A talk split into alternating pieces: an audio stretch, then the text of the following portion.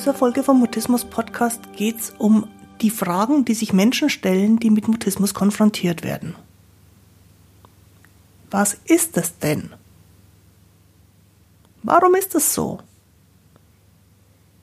Was soll ich machen? Wie soll ich mich verhalten?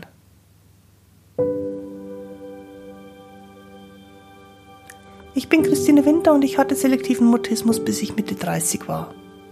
Heute unterstütze ich andere beim Mutismus verstehen, vor allem Erwachsene, die ihre Sprechblockaden hinter sich lassen wollen, aber auch Familienangehörige und professionelle Helfer. Mutismus bedeutet, dass Kommunikation nicht geht, obwohl du eigentlich schon sprechen kannst.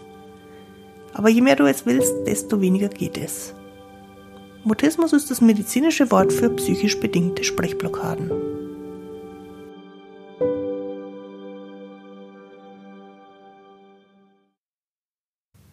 Grüß dich und schön, dass du da bist.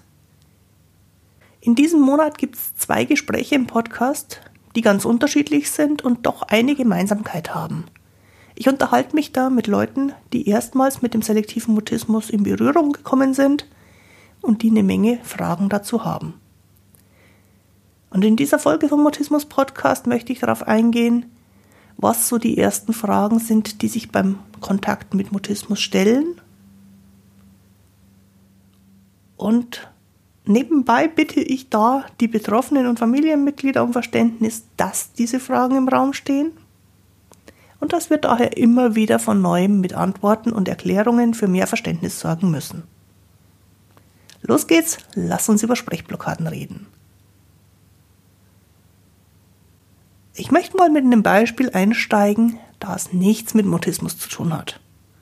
Weil viele von euch, die hier zuhören, sich mit Mutismus schon ziemlich lang beschäftigen, vielleicht auch die ganzen bisherigen Folgen vom Podcast schon gehört haben und darüber schon einiges wissen. Also lass uns für diese Folge mal als Beispiel was anderes nehmen. Zum Beispiel jemanden, der hypermyokometisches Pseudodingens hat und der deswegen immer laut aufschreit, sobald jemand in seine Nähe kommt. Dieses hypermyokometische Pseudodingens klingt irgendwie ziemlich erschreckend und ungewöhnlich. Das ist es auch, es ist was Seltenes. Und man fragt sich unmittelbar, warum macht er sowas? Was macht er denn da? Warum schreit er immer?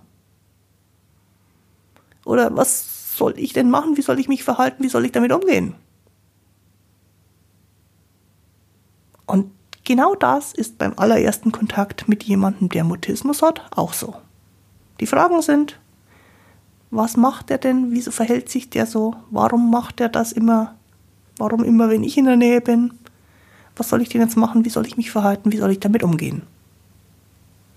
Schauen wir uns die Fragen mal im Einzelnen ein bisschen näher an. Die erste ist, was ist denn das, dieser Mutismus? Wenn Menschen gar nichts über ein Thema wissen, dann können sie das auch nicht verstehen. Ich bleibe bei meinem anderen Beispiel. Wenn ich dir sage, dass mein Verhalten an meinem hypermyokometischen Pseudodingens liegt, dann bist du so schlau wie vorher. Und du antwortest entweder gar nicht oder mit einem freundlichen Hä? Und bist von dem Moment an mächtig verunsichert, weil du nicht die leiseste Ahnung hast, was das ist und was es bedeutet. Und da ergeben sich jetzt zwei Möglichkeiten. Möglichkeit 1 ist, ich erkläre dir nichts, sondern sag nur, dass du darauf Rücksicht nehmen musst. Du googelst das Wort, findest lauter unverständliches Kauderwelsch, aber nichts dazu, was das ist und wie man damit umgehen soll. Und du findest mich dann wahrscheinlich doof und achtest darauf, in Zukunft mit mir so wenig wie irgend möglich zu tun zu haben. Und wenn du mir nicht mehr begegnen möchtest, könnte ich das auch verstehen. Zweite Möglichkeit, ich vermeide das Wort Monster hypermyokometisches Pseudodingens und versuch's stattdessen mit Worten, die du verstehst und versuch dir ein bisschen zu erklären, was das ist und was da los ist. Dann wirst du wahrscheinlich sofort weitere Fragen stellen und wir zwei bleiben im Kontakt miteinander. Möglichkeit 1 wird beim Thema selektiven Mutismus relativ häufig verwendet, indem man sagt, das ist selektiver Mutismus, also richte dich danach. Ich fände Möglichkeit 2 schöner und würde zum Thema selektiver Mutismus empfehlen, sowas zu formulieren, wie ich es in jeder Podcast-Folge am Anfang mache. Also in Richtung, das ist eine psychisch bedingte Sprechblockade, an der der Mutist in dem Moment nichts ändern kann. Im Gegenteil, je mehr man gerade sprechen will, desto stärker wird die Blockade. Gar nicht so schwierig, oder? Dann kommt meistens sofort als nächstes die nächste Frage. Die nächste Frage geht immer in die Richtung, warum ist das so oder woher kommt das? Und ich glaube, das liegt daran, dass Menschen am allerliebsten, wenn sie Fragen stellen, Fragen nach dem Warum stellen. Als kleine Kinder haben wir damit angefangen und unsere Eltern in den Wahnsinn getrieben und irgendwie hat sich festgesetzt, dass Warum eine gute Frage sein könnte. Dabei macht die Frage in der Regel überhaupt keinen Sinn, um ein akutes Problem zu lösen. Die Frage nach dem Warum bezieht sich immer auf etwas, was in der Vergangenheit liegt und bereits vorbei ist. Die Ursache, das, was am Anfang des Problems war hat meistens mit dem, wie das Problem jetzt gerade ist, nur noch ganz wenig zu tun. Warum führt als Fragewort deswegen auch nie zu einer Lösung, egal wie genau man das Warum hinterfragt. Weil alles, was auf ein Warum geantwortet wird, nur erklärt, warum das Problem da ist, aber überhaupt gar nicht, wie es wieder weggeht.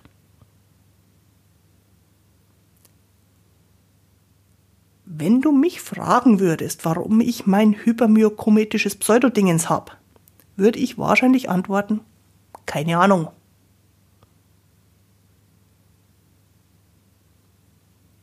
Ich könnte aber auch, und das wäre vielleicht die bessere Idee, auf diese Frage nur ganz kurz eingehen und daran vorbei antworten, um dann sofort auf die wesentlich wichtigere Frage zu kommen, was bedeutet das denn jetzt?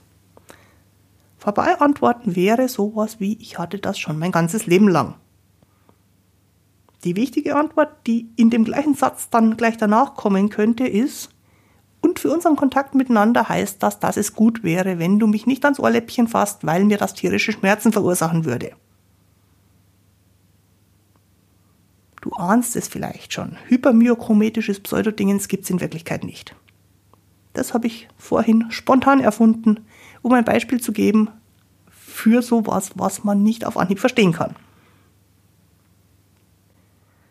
Ich habe mir angewöhnt, bei allen Themen im Leben Warum Diskussionen sehr elegant zu umgehen, indem ich das Warum nur ganz kurz beantworte mit einem mehr oder weniger ausformulierten ist halt so, um von da aus direkt auf Lösungen zu kommen und die Frage zu beantworten, die dann dahinter steckt.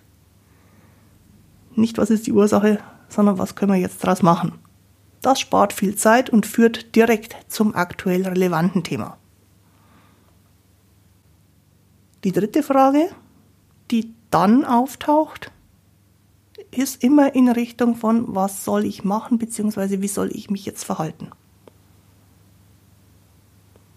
Das ist die wichtigste Frage überhaupt. Und daher verdient die, anders als die Warum-Frage, sehr viel Zeit und Aufmerksamkeit. Menschen wollen nämlich im Kontakt mit anderen Menschen in aller Regel alles richtig machen. An die Frage, was soll ich denn jetzt machen, wird oft gestellt, aber oft aus Unbeholfenheit oder Unsicherheit heraus ziemlich ungeschickt formuliert könnte beispielsweise eine Lehrkraft sagen, das Kind passt nicht in meine Klasse. Oder ein Arzt könnte sagen, wenn mir der Patient nicht sagen kann, wo es weh tut, kann ich ihn auch nicht behandeln. Oder die Nachbarn denken sich, wenn der Teenager Fratz sich nicht angemessen verhält, beschwere ich mich bei den Eltern. Hinter allen diesen Du bist verkehrt Aussagen, du bist nicht richtig in deinem Verhalten Aussagen, steckt im Grunde immer eine Aussage über den Sprecher selbst, nämlich, dass der ausdrückt, ich verstehe es nicht und ich weiß nicht, was ich machen soll und ich weiß nicht, wie ich darauf reagieren soll. Hilf mir doch, sag mir, was soll ich denn jetzt als nächstes machen? Beispiel. Mit meinem hypermyokometischen Pseudodingens schrei ich immer ganz laut auf, sobald deine Hand in die Nähe von meinem Körper kommt. Du könntest dann einfach sagen, die spinnt. Und das Geschrei nervt. Und ich kann der jetzt ja auch nicht helfen. Am besten wird sein, ich komme dir einfach nicht mehr zu nah. Dann ist unser Kontakt abgebrochen. Dann gibt es auch keine Möglichkeit mehr, es aufzuklären, es zu lösen. Das wäre schade. Eine gute Lösung ist, die Frage, die hinter dieser ganzen Unbeholfenheit steckt, ernst zu nehmen und darauf zu antworten, dass der andere wohl irgendwie mit dem, was er gerade aussagt, meint, wie soll ich mich denn verhalten? Und zwar auch oder vielleicht besonders dann, wenn die Frage so gar nicht gestellt wird. Heißt also, erklär dem Lehrer, was er machen kann. Erklär es ihm in einfachen Worten denn auch Lehrer sind nur Menschen und die freuen sich, wenn sie es wirklich verstehen. Oder sag dem Arzt, was da gerade passiert und was er nicht versteht. Und auch da erklär es in einfachen Worten, denn Ärzte reden selber zwar dauernd Fachchinesisch, verstehen einen aber als Patienten am besten, wenn man nicht zu kompliziert erklärt. Oder sagt den Nachbarn, was hinter dem scheinbar unmöglichen Teenagerverhalten steckt. Aber ganz kurz und knapp, weil die Geduld von genervten Nachbarn wahrscheinlich auch nur kurz und knapp reicht.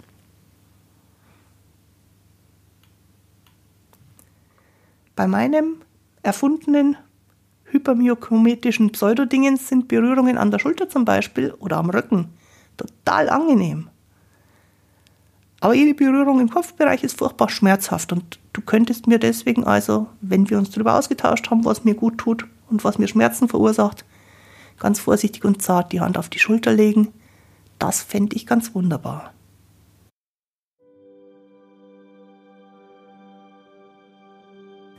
Selektiver Mutismus wirft eine ganze Menge Fragen und Probleme auf. Deswegen biete ich mehrmals im Jahr ein Frage-Antwort-Webinar an. Da kannst du mir schriftlich im Chat deine Fragen stellen und dabei siehst du mich im Livestream, während du selber natürlich im Webinar anonym und ungesehen bleiben kannst. Das nächste Webinar wird am 21. Januar 2021 sein und du kannst dich dafür anmelden unter christinewinter.de-mutismus-webinar. Übrigens gilt der gleiche Link auch für alle späteren Frage-Antwort-Webinare wenn du also erst nach Januar 2021 zuhörst, dann geh einfach auf die gleiche Webseite und du siehst, ob und wann wieder ein neues Webinar geplant ist. Die Adresse ist christinewinter.de-mutismus-webinar.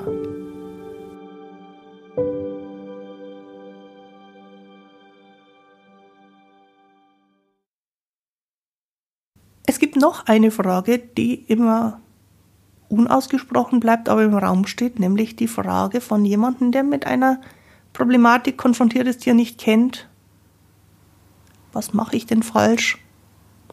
Oder warum spricht er oder sie denn nicht mit mir? Ich versuche doch alles richtig zu machen. Die Fragestellung ist total menschlich. Wir denken nun mal immer, dass wir was falsch machen, wenn wir nicht das erwartete Resultat für unsere Bemühungen kriegen. Menschen nehmen es sehr schnell persönlich, wenn im Kontakt nicht das rauskommt, was sie vorher erwartet haben.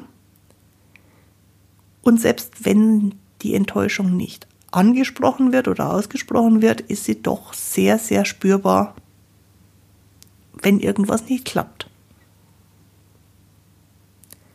Und auch bei dieser Frage antworte ich gern an der eigentlichen Fragestellung vorbei, um dann schnell auf den Punkt zu kommen. Denn auch die Frage, was mache ich denn falsch, ist schon wieder so eine Warum-Frage, die zu nichts führt. Es gibt überhaupt kein richtig oder falsch. Es gibt nur ein funktioniert besser oder funktioniert weniger gut. Und deswegen ist die Fragestellung ganz gut zu sagen, was funktioniert denn schon? Statt zu sagen, was mache ich falsch oder warum funktioniert es nicht? Was funktioniert denn schon? Denn von dem, was schon funktioniert, könnte man ja mehr machen. Und von dem, was weniger gut funktioniert, könnte man erstmal Abstand nehmen, um, wenn es wirklich nötig ist, später nochmal drauf zurückzukommen oder vielleicht auch nie mehr. Wenn wir immer mehr von dem machen, was funktioniert, dann ist das, was nicht funktioniert, irgendwann gar nicht mehr so wichtig.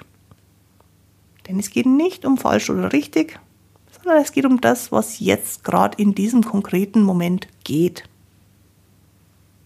Was nicht geht, geht ja eh nicht.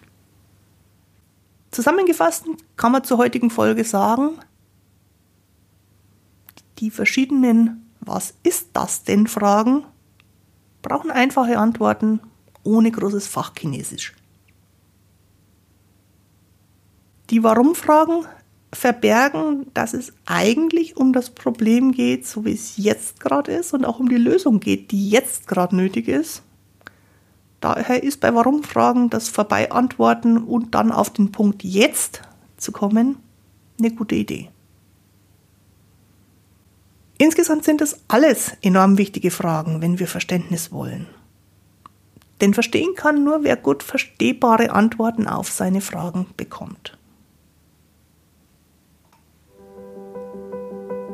Die heutige Folge findest du auch wieder auf der Internetseite christinewinter.de-mutismus-podcast. Dort kannst du mir gerne einen Kommentar mit deinem Themenwunsch oder deinen Fragen für die nächsten Folgen hinterlassen. Jetzt wünsche ich dir eine gute Zeit. Bis zum Wiederhören. Tu dir gut. Deine Christine Winter.